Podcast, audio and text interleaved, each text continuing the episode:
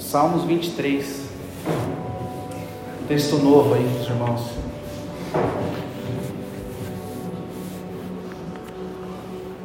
Tem aí na sua Bíblia?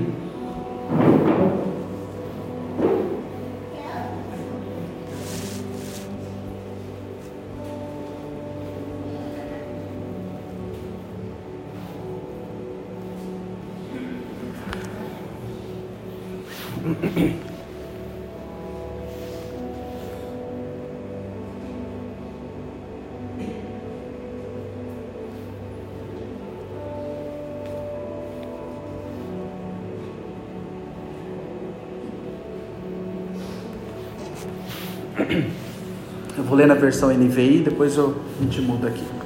Salmos 23, versículo 1 em diante. Diz assim: O Senhor é o meu pastor e de nada terei falta. Em verdes pastos me faz repousar e me conduz a águas tranquilas. Restaura o meu vigor. Guia-me nas veredas da justiça, por amor do teu nome. Mesmo que eu andar por um vale de trevas e morte, não temerei perigo algum, pois tu estás comigo. A tua vara e o teu cajado me protegem. Preparas um banquete para mim à vista dos meus inimigos. Tu me honras, ungindo a minha cabeça com óleo e fazendo transbordar o meu cálice. Sei que a bondade e a fidelidade me acompanharão todos os dias da minha vida e voltarei à casa do Senhor enquanto eu viver. Quero ler na versão Almeida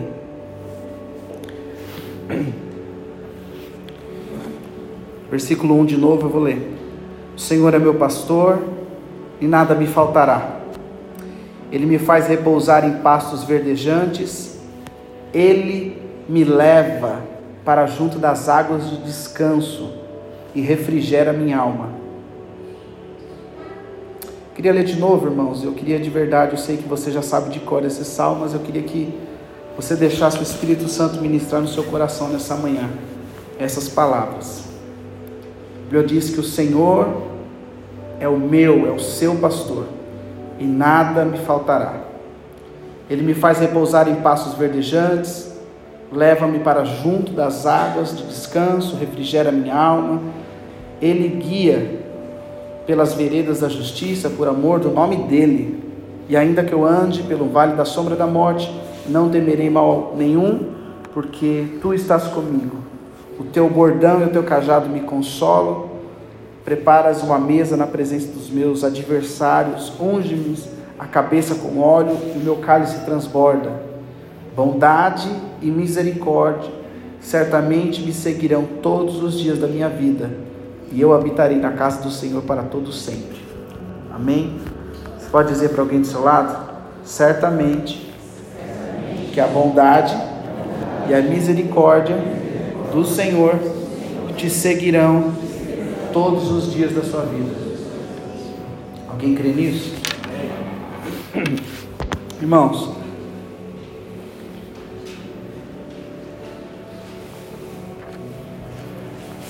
essa palavra veio ao meu coração e senti de compartilhar com vocês algo que talvez vocês já ouviram, a gente já ouviu tantas coisas e é tão, às vezes é tão confortante saber que o Senhor é o nosso pastor e nada nos faltará. Quantas vezes a gente foi consolado por essas palavras, quantas vezes você, em algum momento, você desfrutou do Senhor como seu pastor. Alguém já teve experiência dessa palavra? Porque uma coisa é você ler, ah, bonito um salmos, ah, legal. Outra coisa é você experimentar essas palavras. Outra coisa é você viver que o Senhor é o seu pastor e nada te faltará. Outra coisa é você viver que Ele te guia, te faz repousar. Você já viveu esse repouso que o Senhor te levou a repousar? né, uma coisa é você saber que a bondade e a misericórdia te seguirão, outra coisa é você viver a bondade e a misericórdia do Senhor te seguindo, te acompanhando, te perseguindo ali. Então, queria trazer uma nova perspectiva sobre esse salmo. Espero que seu coração seja aberto, porque esse salmo 23, por mais que tudo que você já ouviu falar, ou a ideia que você tem sobre isso, ele fala de uma caminhada de plenitude. E ele não fala, como muitas vezes a gente entende, como uma satisfação de carência, de recursos. Porque quando a gente, ah, o Salmo 23, ah, aquele lá que fala que o Senhor é meu pastor e de nada eu tenho falta, muitas vezes a gente pensa no salmo que fala sobre a satisfação dos nossos interesses. Porque afinal de contas, se o Senhor é meu pastor, eu não vou ter falta de nada, quer dizer que esse salmo está falando de um pastor que vai satisfazer e não vai me faltar nada. E aí, quando a gente passa por alguma fase da vida onde a gente não entende o porquê de algumas coisas, a gente não concorda, a gente sofre, a gente, a gente fala: cadê o pastor que prometeu não faltar nada? Então, esse salmo aqui ele fala muito mais de uma caminhada que ele vai levar essa ovelha. Esse salmo ele fala de uma caminhada que ele está levando ela transicionando. Eu falo muito sobre isso aqui. Que, que Deus nesses dias ele quer nos transicionar. O tempo inteiro é Deus tentando nos transicionar. Já falei isso aqui inúmeras vezes, né? Fomos libertos, fomos resgatados do império das trevas para o reino do Filho. Fomos libertos, né? Sabe, de um passado de Deus sempre transicionou o povo dele do império para o reino, do deserto para a terra prometida. Então, existe uma caminhada com Deus, existe um, um, caminho que Deus quer que a gente trilhe. Então, esse Salmo 23 ele fala justamente disso, e, e, e sempre há uma, uma tendência nossa de, de pensarmos a vida, que tudo se resume na, na, na solução das nossas carências, que tudo se resume em suprir as nossas necessidades. Às vezes nós somos levados a viver uma vida buscando os nossos ideais, os nossos projetos, as nossas satisfações, porque afinal de contas a gente aprendeu a vida inteira que o Senhor é o nosso pastor e que nada ia nos faltar. Então, se Ele é o pastor, Ele está responsável de complementar tudo que nos falta. Essa é uma meia verdade, né? E, e, mas a gente esquece que não é a partir que, que não é o pastor que agora, se ele é o pastor, não tem a ver apenas com o suprimento de necessidade, mas também tem a ver com, essa, com esses processos que o pastor vai guiar a ovelha. Tem a ver com os processos que Deus tem tentado nos conduzir, nos guiar até essa plenitude. Né? Ele é o pastor, ele vai andando. Então, quando a palavra de Deus aqui fala que o Senhor é o nosso pastor, ela diz que ele nos faz, ele nos conduz pelo caminho. Ela fala, ele nos leva, ele nos guia, Ele nos conduz, Ele nos orienta. E muitas vezes a religião tem pintado um quadro sobre Deus, sobre o Senhor, como mais um garçom da humanidade, como um garçom de tudo que, que todo mundo precisa, do que o Senhor pastor. E, e, e, essa é a função, a principal função de um pastor, pastor de ovelha mesmo, é, é garantir que a ovelha chegue no, no propósito da vida dela. Um pastor, a figura de um pastor, estou falando de, de pastor e o, e o bicho ovelha, é que a ovelha chegue na plenitude dela, ou na plenitude que aquele pastor estabeleceu para ela. Então, quando um pastor começa a criar uma ovelha, começa a criar um rebanho de ovelhas, ele, ele tem um propósito para aquele rebanho. Aquele rebanho vai ser o que? Para leite? Aquele rebanho vai ser para lã? Aquele rebanho vai ser para reprodução? aquele rebanho vai ser para quê? Para carne. Então você percebe que há muitos propósitos diferentes para as ovelhas. E quem define o propósito das ovelhas? O pastor. E quem vai conduzir se essa ovelha vai ser mais magra, mais gorda, se ela vai comer, se ela vai ter o pelo branquinho, se ela vai ter, vai ser penteado, se ela vai viver mesmo? É sempre o pastor. O ruim é quando a ovelha acha que ela está ali e o pastor está para servi-la, porque o Senhor é meu pastor. Imagina que eu sou uma ovelha no campinho de Jesus, que é o pastor. O Senhor é meu pastor e nada vai me faltar. Então está aqui a minha lista de 2023, porque o Senhor é meu pastor. Então está aqui a minha lista e eu, como uma ovelha, eu coloco os meus requisitos do meu ano, da minha vida, da minha casa. E as minhas orações, são para dizer para Ele: olha, você está esquecendo aqui de me proteger hoje, você está esquecendo de me abençoar, você está esquecendo de me curar. Tá... A gente coloca as nossas reivindicações como ovelhas. Faz algum sentido o pastor olhando isso? A Bíblia fala: O Senhor é o meu pastor, e de nada eu tenho falta. Quando isso está falando, quando isso diz, está é, tá falando do, do, papel principal do pastor, que é o que? Que é conduzir as ovelhas para que elas alcancem a plenitude da vida delas. E a plenitude é, é o completo, é tudo aquilo que Ele idealizou para elas. Sabe, que elas alcancem os propósitos eternos do coração do pastor e não do coração da ovelha. Talvez a ovelha pode sonhar em ser piloto de, de Fórmula 1. Talvez a ovelha pode sonhar em ser enfermeira. A ovelha pode sonhar em tantas coisas. Mas eu quero te lembrar dessa manhã que o pastor, o seu pastor, tem um propósito eterno específico para a sua vida e para a minha vida. E às vezes a gente fica lutando para que ele garanta o nosso kit de sobrevivência, para que ele faça aquilo que nós estamos precisando, precisando. Então por isso que eu falei, esse salmo, queria que você olhasse nessa perspectiva, porque ele fala de uma caminhada que vai levar uma ovelha à plenitude da vida dela. Ele não fala de uma satisfação de carência. Como a vida inteira a gente agarrou num salmo desse, as pessoas se agarram nisso, dizendo: O Senhor é meu pastor e nada vai me faltar. Como se isso fosse uma palavra mágica para você garantir a sua sobrevivência. Quem está entendendo? Então muitas vezes nós olhamos a figura do pastor de forma passiva. A gente sempre achou que pastor, também o título da igreja, também o pastor das ovelhas animais, também o pastor todo, a gente sempre olha o pastor como uma figura passiva.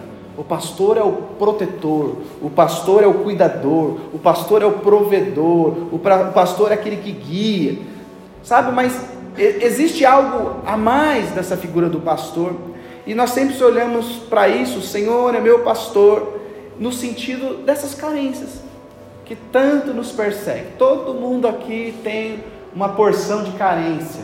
Todo mundo aqui carrega uma porção de ansiedade.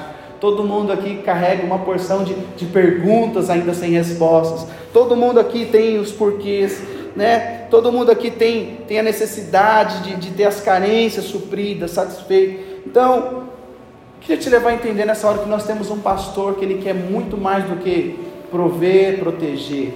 É um pastor que quer nos guiar. Nós servimos um Deus que quer nos guiar, nos conduzir. Ele nos leva, tá vendo? O Senhor é meu pastor e nada me faltará. Ele me faz caminhar. Ele, ele, ele, tipo assim, eu sou seu pastor, mas vamos caminhar agora? Vamos? Você vai caminhar. Ele me conduz às águas. Ele, tipo assim, não tem nada que essa ovelha fica ali no lugar dela esperando o pastor vir servir ela. Se você ler esse texto com esses olhos que eu estou dizendo aqui, nós vamos observar que o pastor está falando assim: agora vamos caminhar. Agora são as águas tranquilas. Agora vou refrigerar você. Agora você vai entrar no descanso. Entrou? Agora vamos conduzir. Agora para onde ele chega depois?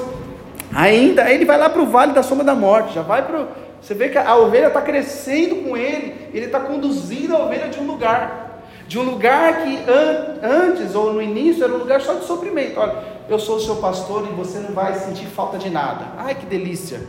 Vou morar nesse lugar. Só que ele vai conduzindo, agora vem. Eu vou te levar para as águas tranquilas, de descanso, vou refrigerar sua alma. Ai que delícia! Melhor ainda, eu estou no spa. E ele fala: agora você vai conduzir um pouquinho mais, vou mandando. Agora é o vale da sombra da morte. Estação Vale da Sombra da Morte na sua vida. Aí você entra no vale. E aí você vê que é uma condução que o pastor está tirando a ovelha. Você consegue ver esse salmo dessa forma? O pastor está tirando a ovelha de um lugar de sobrevivência, que é o lugar que muitas vezes a gente fica. É o lugar onde o cristianismo, muito crente, muitos evangélicos, estão ali, no lugar esperando o pastor servir. Então a Bíblia fala que Ele é o Senhor, quem é o nosso pastor? O Senhor é o nosso pastor, que cuida da vida por completo e não apenas da nossa necessidade imediata. Às vezes você está sofrendo, você perde a paz, você perde o sono, fica estressado pelas necessidades imediatas que a gente tem. E a gente se esquece que tudo isso que a gente está vivendo tem um propósito e o pastor, o Senhor, está conduzindo a gente. A gente está aqui, Deus, mas é aqui, é agora. E a gente acha que que aquele problema que a gente está passando é. Quem já passou por um negócio? Esse aqui eu não vou passar. Essa fase aqui acho que nunca vai. E a gente acha que aquilo ali é o final do jogo, é o final de tudo. A gente fala, e a gente esquece que tudo isso daqui que nós estamos vivendo é parte de um grande propósito do nosso pastor. Então, por mais que ele não não atenda uma necessidade imediata, ele sempre vai trabalhar no processo vital, o qual você e eu fazemos parte. Sempre Deus está trabalhando num processo maior do que a nossa necessidade imediata. Eu quero repetir isso para alguém aqui. Deus está mais interessado no processo geral, vital, no macro de toda a minha história, do meu propósito, do seu propósito, do que em coisas imediatas que às vezes você acha que já era, estou perdido, é o fim, acabou, não dá mais. Quantas dessas você já passou? Quem já passou por situações que já era, acabou. Então, o compromisso de Deus, irmãos, como pastor, não é de satisfazer necessidades para que os processos que o homem estabelece se cumpram.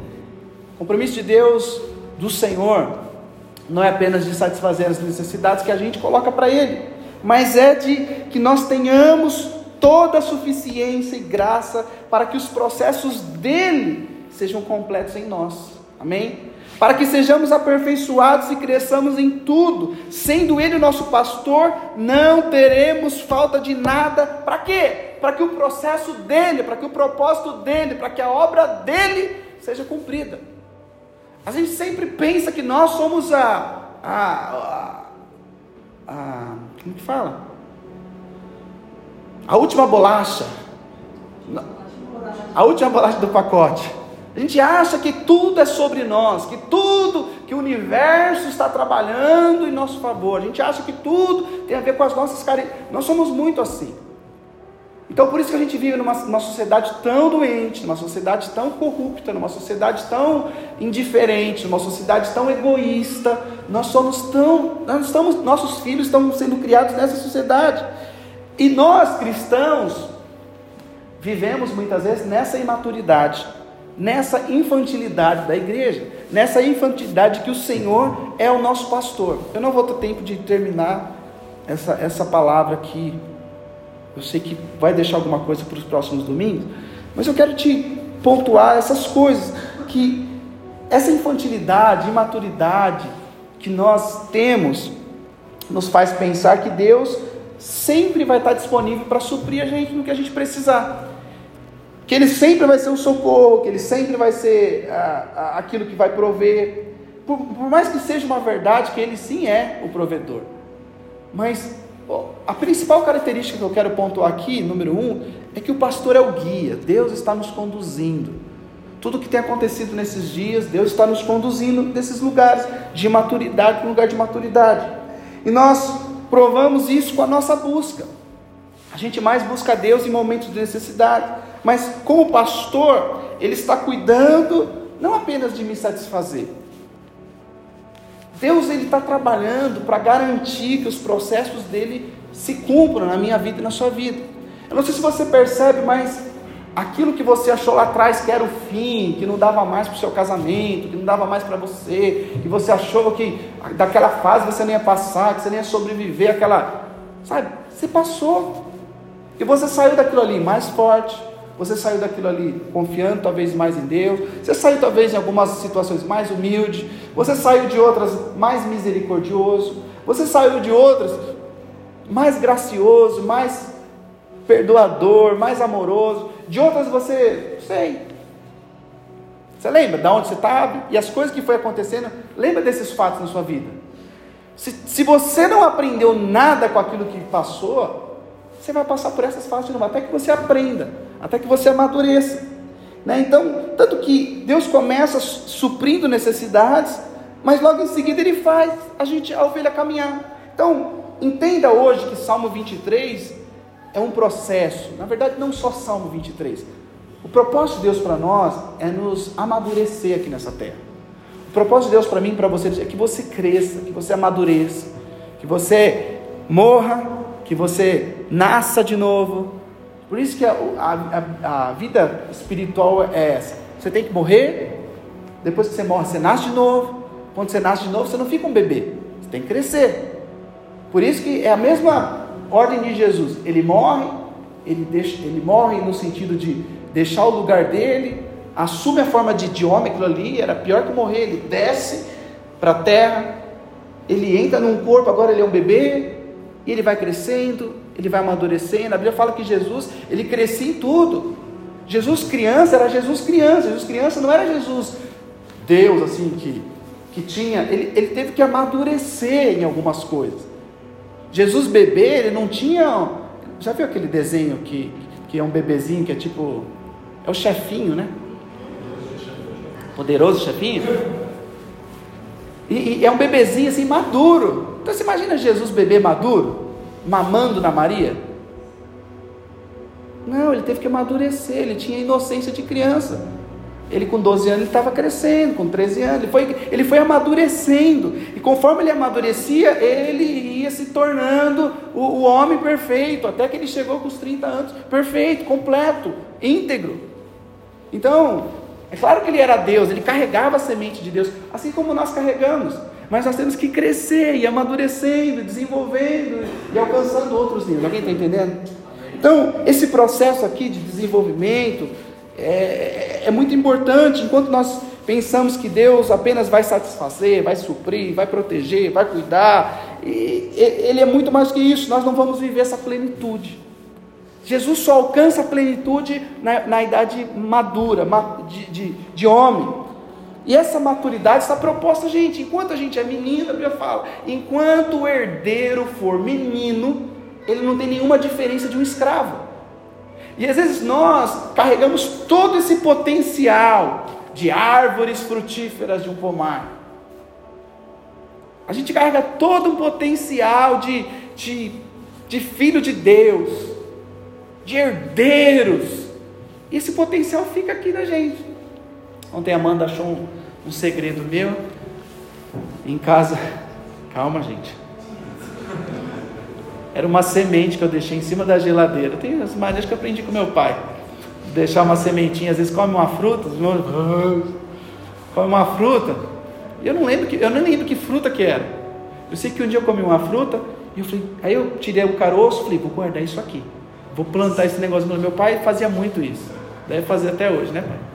E aí eu tirei o carocinho e eu esqueci esse caroço onde eu tinha guardado. Sei que ontem eu fui subir em cima da geladeira, tava lá três caroços da fruta. Eu não lembro que fruta que era. Ela falou: Que isso, Murilo? Falei: Deixa aqui que isso aqui é meu. Catei lá, tava esperando. Falei: Sai fora. Catei a sementinha que eu não lembro que fruta que é. E aquela semente carrega todo o potencial. Só não lembro a árvore que é. Mas era alguma coisa interessante, por isso que eu guardei. E aquilo ali carrega todo um potencial de. E a semente já fazia meses que estava em cima da geladeira. É, mentira. Tira, ela limpa, ela limpa em cima da geladeira toda semana, gente. Tava no cantinho escondido. E aí eu plantei a semente ontem. Eu não sei o que vai dar aquilo. Plantei num, vadinho, num vasinho. Mas eu, eu, quero te mostrar que aquela semente, se ela não for plantada, regada, cuidada, ela ser um grande potencial em cima da geladeira lá, até alguém esquecer, alguém limpar e tirar. Mas ela estava lá. Então, assim, nós corremos o risco de ser cristãos. Carregamos vida de Deus, temos o poder de transformar o mundo, podemos curar, podemos transformar, temos poder de. Mas a gente é só uma sementinha esquecida em cima da geladeira. E às vezes a geladeira é isso aqui que a gente vem fazer no domingo. Às vezes a geladeira é onde a gente se encontra aqui, é uma geladeira. É um em cima da geladeira. Cada um vive a sua semente, cada um vive a sua historinha. Você tem todo o potencial para ser, mas não é. Você tem todo o poder para liberar a vida para alguém, para curar alguém, mas você está esperando alguma coisa. Então por isso que Jesus falou assim: olha, se o grão de trigo caindo em terra não morrer, ele vai ficar só. Mas se ele morrer, ele vai produzir muito fruto. Mas sabe o que, falta para algumas coisas destravar na minha vida e na sua vida? Começa com o processo de morrer. Começa com o processo de você negar, suas vontades, o processo de você negar o seu eu, negar as suas razões, e ali é só o começo do, do processo. Então, muitos vivem uma vida fracassada, muitos vivem uma vida cansada, muitos vivem uma vida exaustiva, apesar de serem cristãos, porque eles experimentam de Deus, ou eles vivem de Deus só até aí. Eles não vivem uma plenitude. Eles se limitam a se relacionar com Deus para a satisfação das necessidades e não como um orientador, um guia do caminho, não como alguém que vai desenvolver com ele um processo, não como alguém que está crescendo de glória em glória, não como alguém que está crescendo em sabedoria, em graça, não como alguém que está desenvolvendo. A pessoa que eu era semana passada eu já não sou hoje, a pessoa que eu era um mês atrás eu já não sou hoje. Essa semana eu já não vou viver com a mesma mentalidade da semana que passou. E às vezes você fica estagnado na mesma unção, na mesma desculpa, na mesma vida, nos mesmos pecados, nos mesmos vícios, na mesma, na mesma. E o Espírito Santo está nos falando hoje aqui que nós precisamos avançar, que nós precisamos virar página, que você precisa andar, que a vida com Deus é movimento que enquanto a gente está esperando eh, eh, o suprimento, a gente vai ser só um potencial de algo, mas a gente pode ficar a vida inteira sendo potencial, nunca sendo. A gente é só uma semente, mais uma. Então, o Senhor é o meu pastor e nada me faltará. Ponto. Isso é absoluto, é uma verdade, nada vai nos faltar. Então, Ele é o pastor, Ele é o guia, Ele é o orientador que faz você e eu ser completo. O nada nos faltará significa que nada vai te faltar nessa jornada de você se tornar perfeito, completo, pleno, realizado, cumprir o propósito. Nada vai te faltar nessa jornada. Mas também fala que não vai faltar, ah, não vai faltar suprimento. Não, não vai faltar diversidade também, não vai faltar dificuldade, não vai faltar quem vai te jogar pedra, não vai faltar pessoas que, vão, que não vão acreditar, não vão faltar desafios, não vai faltar nada. O nada te faltará significa que nada vai faltar. E a gente conduz isso só nas coisas boas que nós projetamos.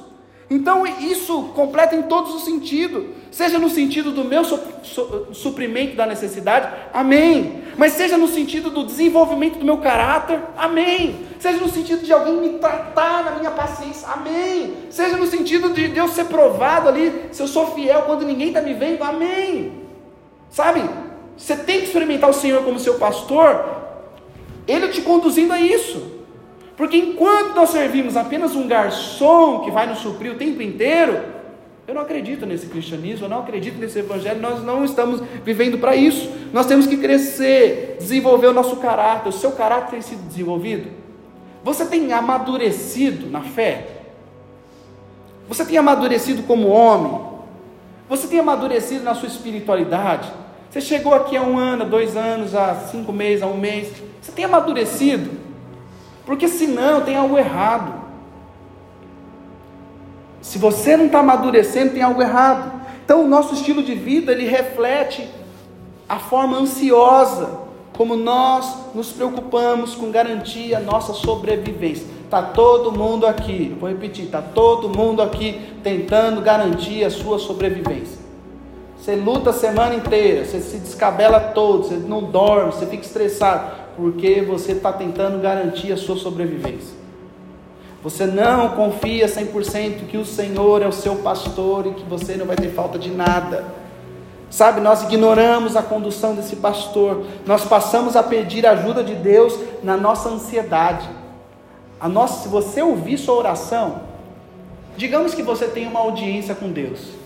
Pensa aí, Eliel. Você tem uma audiência com Deus. Você recebe um papel e uma caneta. O anjo vem e fala: Você tem um papel e a caneta, a sua audiência começa em 30 minutos, esteja preparado. Você tem uma audiência com Deus. E foi te dado um papel e uma caneta. Essa audiência sua vai ter um tempo determinado, que tem um monte de gente na fila. Você aproveita esse papel e essa caneta que você não esqueça de nada e você vai lá, já escreveu, tem que falar desse assunto, isso aqui está pendente. Isso aqui eu preciso falar com ele, isso aqui eu tenho que perguntar, isso aqui eu vou pedir, isso aqui eu vou agradecer, isso aqui eu vou falar. Você é aquele que chega diante de Deus com seu papel preenchido? Ou você é aquele que vai chegar diante de Deus com seu papel em branco, com a caneta e falar, fala Deus. Muitas vezes nós, a nossa vida, o nosso estilo de oração é isso. A gente tem a folha completa, a gente chega diante de Deus, irmãos, vamos orar. Deus, está aqui minha vida, está aqui minha família, está aqui minha casa, está aqui não sei o quê, eu estou assim. E você põe a folha inteira preenchida para Ele e Ele tem que engolir, porque afinal Ele é o seu pastor, está aqui, Deus, resolva. Quantas vezes a gente para com a folha em branco e fala, Deus, o que, que o Senhor está querendo me ensinar?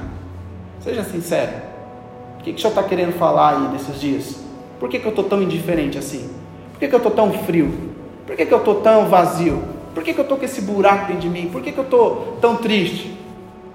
Sabe? É porque mostra esse estilo de vida que nós temos. A gente se preocupa em sobreviver, a gente se preocupa em garantir o nosso bem-querer e não de ser conduzido. Será que nós temos o Senhor é nosso pastor que conduz ou o Senhor é nosso pastor que só supre? Então, a fé, como eu disse alguns domingos atrás aqui, não é para trazer Deus onde eu estou. A fé é para que você vá até onde Deus está.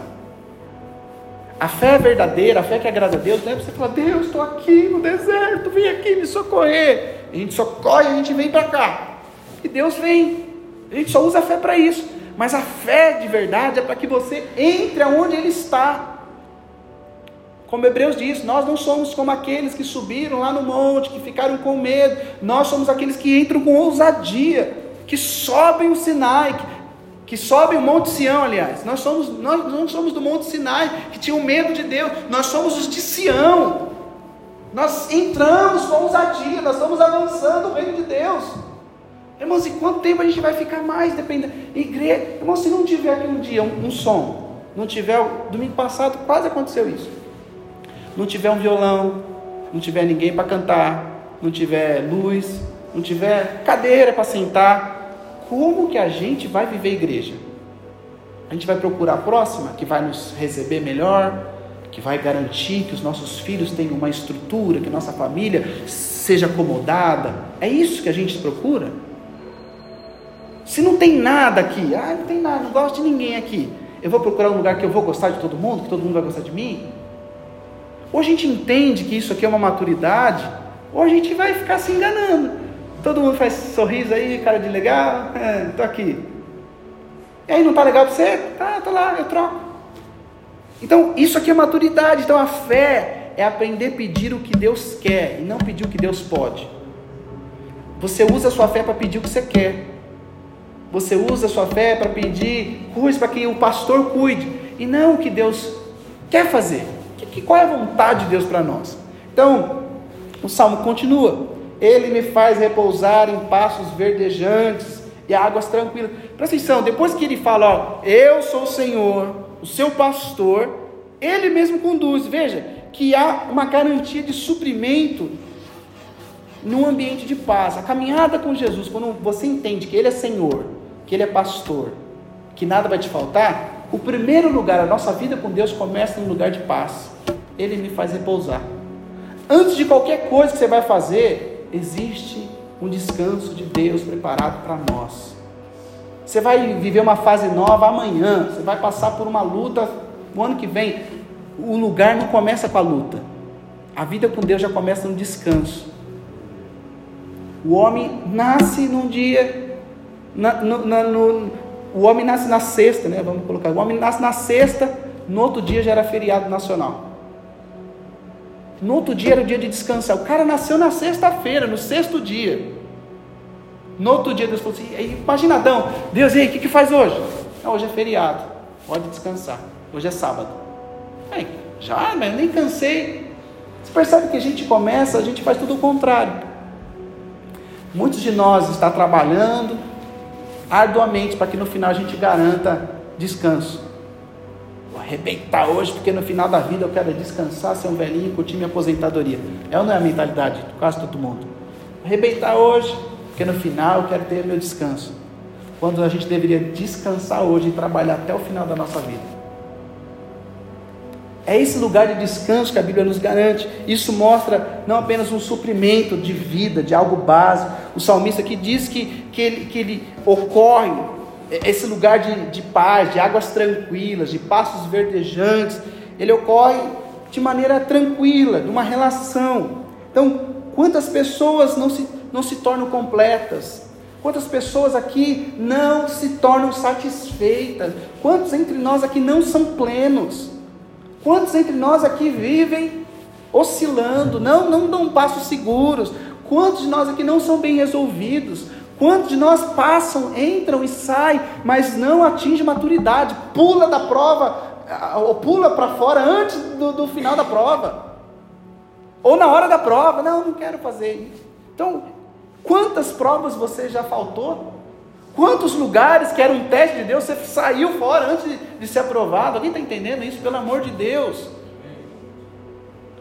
A gente precisa entender que essa condução, porque as pessoas estão desequilibradas na forma ansiosa de ser. As pessoas estão desequilibradas na busca própria. Elas ocupam o tempo, a energia, a força na tentativa de garantir, garantir a sobrevivência, sendo que que a sobrevivência, que o descanso, que a paz, que as águas tranquilas, que o refrigério está garantido na relação com o Senhor.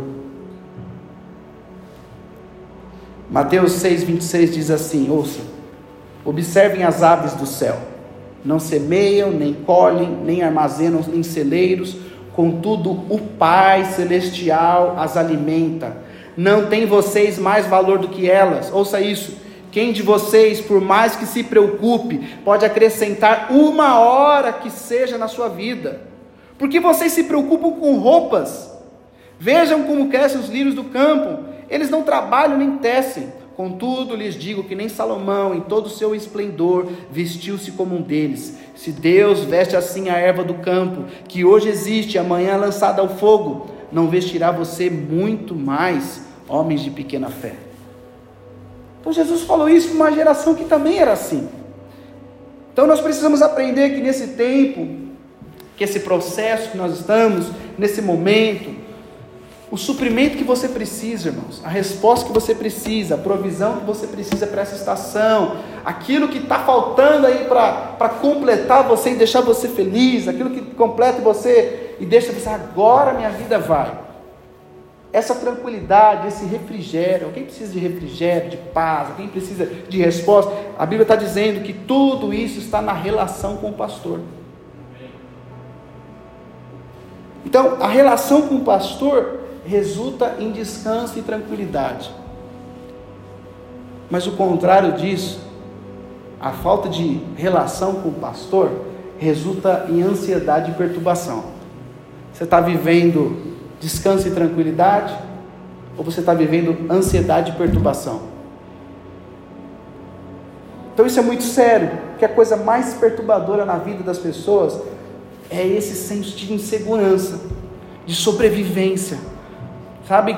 Eu tenho que sobreviver, eu tenho que garantir, eu tenho que caçar, eu tenho que colher, eu tenho que fazer. Isso é algo, sabe? Tudo que Deus faz, a história inteira da, da Bíblia, dos homens e mulheres de Deus, de fé, era, os caras chegam num lugar, numa terra, terra prometida, já tinha casa construída, já tinha fruta para colher, já tinham roupa na gaveta, já tinha tudo que eles tudo ficou lá para eles. Eles possuíram um lugar, entrar naquele lugar que tinha tudo para eles.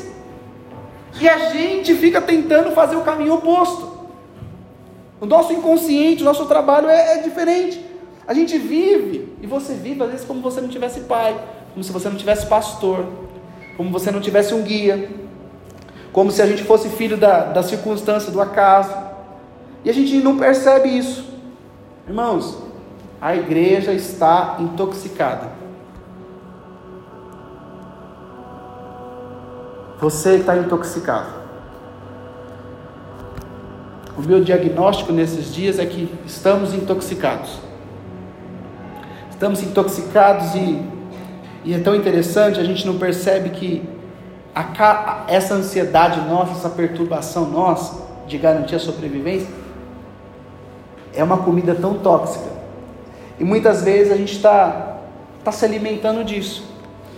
Eu fui viajar sabe que eu fui viajar essa semana e eu aprendi um negócio que eu nunca tinha usado, um negócio bom demais, que chama sala VIP.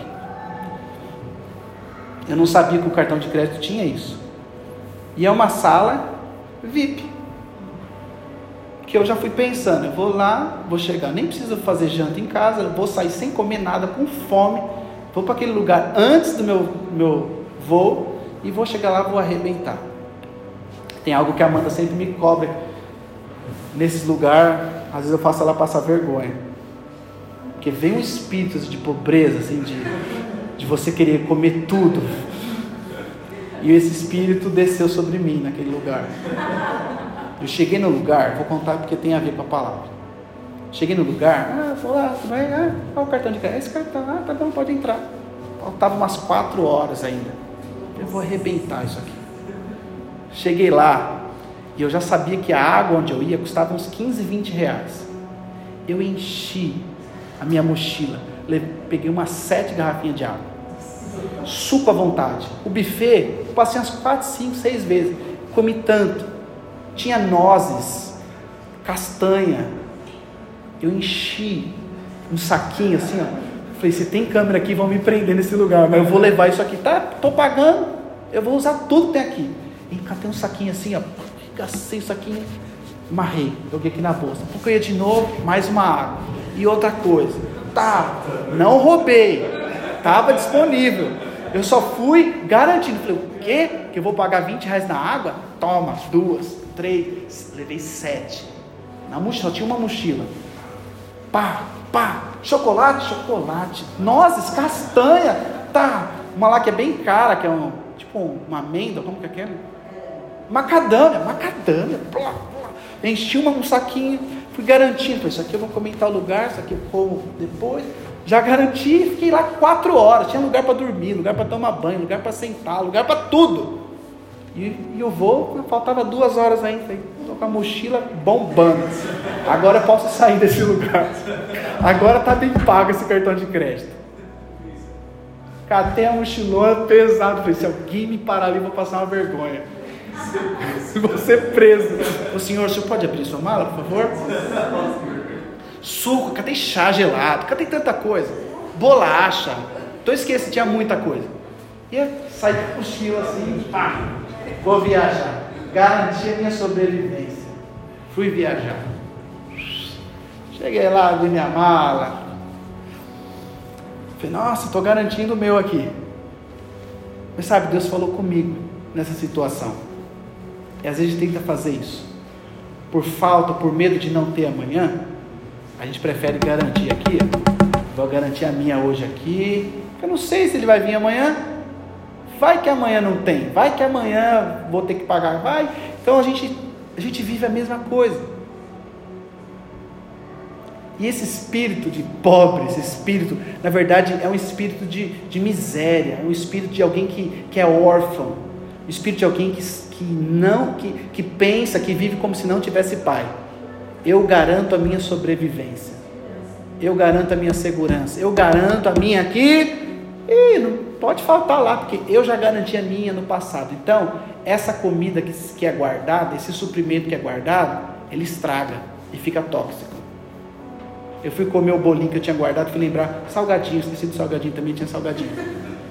Eu fui comer algumas coisas lá, depois de três, quatro dias, já tinha passado, já não estava bom. Eu estraguei um monte de coisa. Porque eu, tentei você está entendendo? Na nossa tentativa de garantir o suprimento, porque vai que o pastor não chega amanhã ou se ele atrasa, eu já garanti a minha. Vem, está entendendo? E às vezes você está intoxicado com a comida de ontem. Tem gente aqui que está intoxicado hoje, porque você comeu coisa ruim no passado, ou você está se alimentando desse passado até hoje. Aconteceu, você passou, você viveu, você frustrou, você aconteceu. Só que você está comendo essa comida até hoje. Você não jogou ela fora. Por isso que o maná, quando era guardado, Deus falou: olha, vai ter maná todos os dias. Tinha gente que guardava. Quem guardava apodrecia, criava bicho. Por isso que é o pão nosso de cada dia. É todo dia. Todo dia, Deus, obrigado pelo suprimento de hoje. Alguém entende aqui? Então, com medo de não ter alimento amanhã, ou com trauma de passar pela mesma situação. Tem gente aqui que tem trauma de igreja. Você está traumatizado com a igreja. Você chegou aqui traumatizado com célula, você chegou aqui traumatizado com pastor, você chegou traumatizado com gente, com líder, com Bíblia, com, com tudo. Traumatizou. Só que isso virou tóxico dentro de você. Você continua duvidando da relação com Deus, você continua duvidando da relação com os homens, você, você não, não consegue isso. A gente não, não faz nova. Você não tem mais amizades. Você percebe? Qual foi o seu último amigo que você fez novo? Você não tem mais amizades. Você não trabalha para construir novas amizades. Porque as que você tinha foi frustrado. Você não ama mais com medo de não ser correspondido. você não doa mais, você não investe com medo de alguém abusar da sua boa vontade. Tudo isso é trauma, tudo isso é tóxico. Então, ou a gente deixa Deus nos tratar. Que oração aí? Perdi a hora. Vou acabar aqui. Ou a gente deixa Deus nos tratar e a gente joga esse lixo fora aí e deixa Ele nos levar para as águas tranquilas, Ele iniciar essa jornada, ou a gente vai ficar aí nessa toxicidade aí de, de, de igreja chata, igreja pesada, igreja cansativa. Quem está entendendo o que eu estou falando? Amém. Se eu quero ter uma vida plena, se você, alguém quer ter uma vida plena aqui, se alguém quer alcançar o propósito de Deus, o senhorio de Deus, o senhorio de Cristo precisa pastorear a nossa vida. O Senhor é o meu pastor. Antes de tudo, antes de ele conduzir as águas, ao refrigério, ao descanso, à bondade, à misericórdia, tudo aquilo que está garantido no final, começa com o Senhor. Se não tiver senhorio, já tem que parar aí. Tudo começa com o Senhor. Por que começa o Senhor é meu pastor? Por que, que não fala o pastor é meu Senhor? O pastor é meu Senhor e nada me faltará. É o Senhor. O Senhor é o seu pastor. Então, há, há um início aqui, há um apontamento. Tem um Senhor, tem um Senhor que orienta, que governa, que reina. Tem um Senhor aí na sua vida, na sua história? Tem um Senhor? Ou só tem um pastor? Então isso faz sentido, que o Salmo 23 não é um, um salmo só de celebração, só de benefício.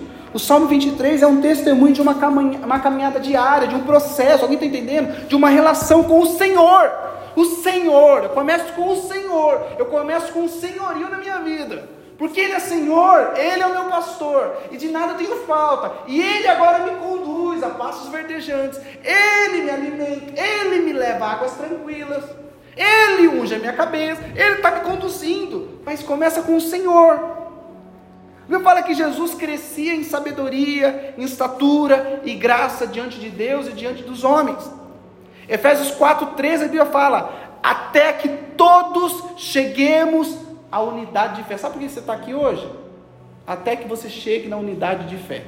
Você pode mudar de endereço de igreja amanhã, mas é até que cheguemos na unidade de fé até que todos cheguemos à unidade da fé e ao conhecimento do Filho de Deus, ao homem perfeito, à medida da estatura completa de Cristo. Nós estamos aqui, nós não vamos morrer até que a gente chega nessa estatura, para que não sejamos mais meninos inconstantes, levados em roda por todo o vento de doutrina, pelo engano dos homens que com astúcia enganam fraudulosamente, antes, seguindo a verdade em amor, cresçamos em tudo naquele que é o cabeça Cristo. Você vê que isso é um processo. Esse negócio nem é o que eu estou inventando que a gente tem que crescer. Ah, é muito duro que você está falando. Eu prefer, preferia outra versão do Senhor é meu pastor. Com certeza ia ter mais gente aqui para ouvir. Mas você percebe que é um processo até que a gente chegue à unidade até que a gente seja maduro, até que a gente seja responsável, até que a gente seja a expressão do Filho de Deus. Irmão, você tá, tem que crescer, a gente tem que amadurecer. Então, todos os homens e mulheres da Bíblia, pessoas de Deus ali, os heróis da fé, todos passaram por esse crescimento. E por que, que você não quer passar? Por que, que você acha que aquela situação chata que aconteceu com você, com aquela dor, com aquela perca, com aquele problema, com aquela vergonha que você passou, você acha que era só porque Deus queria judiar um pouco de você? Há um processo em tudo isso. Um dia você vai aprender que o abandono era uma escola, que a traição era uma escola, que a vergonha que você passou era uma escola de Deus, que a falha do outro era uma prova na sua vida, que tudo aquilo estava contribuindo para gerar você perfeito, pleno, resolvido. Amém? Então, a Bíblia fala desses homens. Na história de Jó, não é diferente. Jó, nós vemos Deus levando Jó e transicionando Jó para esse entendimento. Ele fala: havia um homem justo, íntegro, reto, temente a Deus, só tinha elogio para o Jó. Cara que sacrificava todos os anos pelos seus filhos, O que, que, que eu quero mais? Justo, íntegro, reto, temente a Deus. Os filhos estão ali, quero mais o quê? Mas o próprio Jó, a Bíblia fala que Jó é, é, era uma pessoa feliz, mas incompleta. Era um crente incompleto. Às vezes você está aqui anos no cristianismo, na igreja, você pode até alcançar felicidade, mas você pode viver incompleto. Porque a Bíblia fala assim que ele, no final ele fala, eu te conhecia, mas era só de ouvir falar. Apesar de ser íntegro, era só de ouvir falar. Apesar de ser reto, temente a Deus, era só de ouvir falar. Depois de todo esse processo, dessa caminhada, agora os meus olhos te veem. Ele foi completo. Deus quer nos fazer completo, uma igreja completa, uma família completa homens e mulheres completos, casais completos. Nossos filhos têm que ser completos. Sabe como a gente educa os nossos filhos? Fazendo eles entender que são completos, mostrando para eles que nós estamos sendo completados, avançando. Sabe como a gente ganha as pessoas para Jesus? Não é, você vai para o inferno, vamos para a igreja, vamos para Jesus, vamos para... não é isso. É mostrando que nós somos completos, que Ele é o nosso pastor, de nada nós temos falta. Então, Deus pastoreou Jó a vida inteira para que ele se tornasse uma pessoa completa. E a Bíblia fala mesmo com os filhos, todos os filhos mortos, todos. Mesmo com a empresa quebrada, mesmo com a saúde debilitada, mesmo com tudo aquilo que aconteceu ali, ninguém acreditando. Jó entende de que nada ele tinha falta e de que nenhum plano de Deus poderia ser frustrado.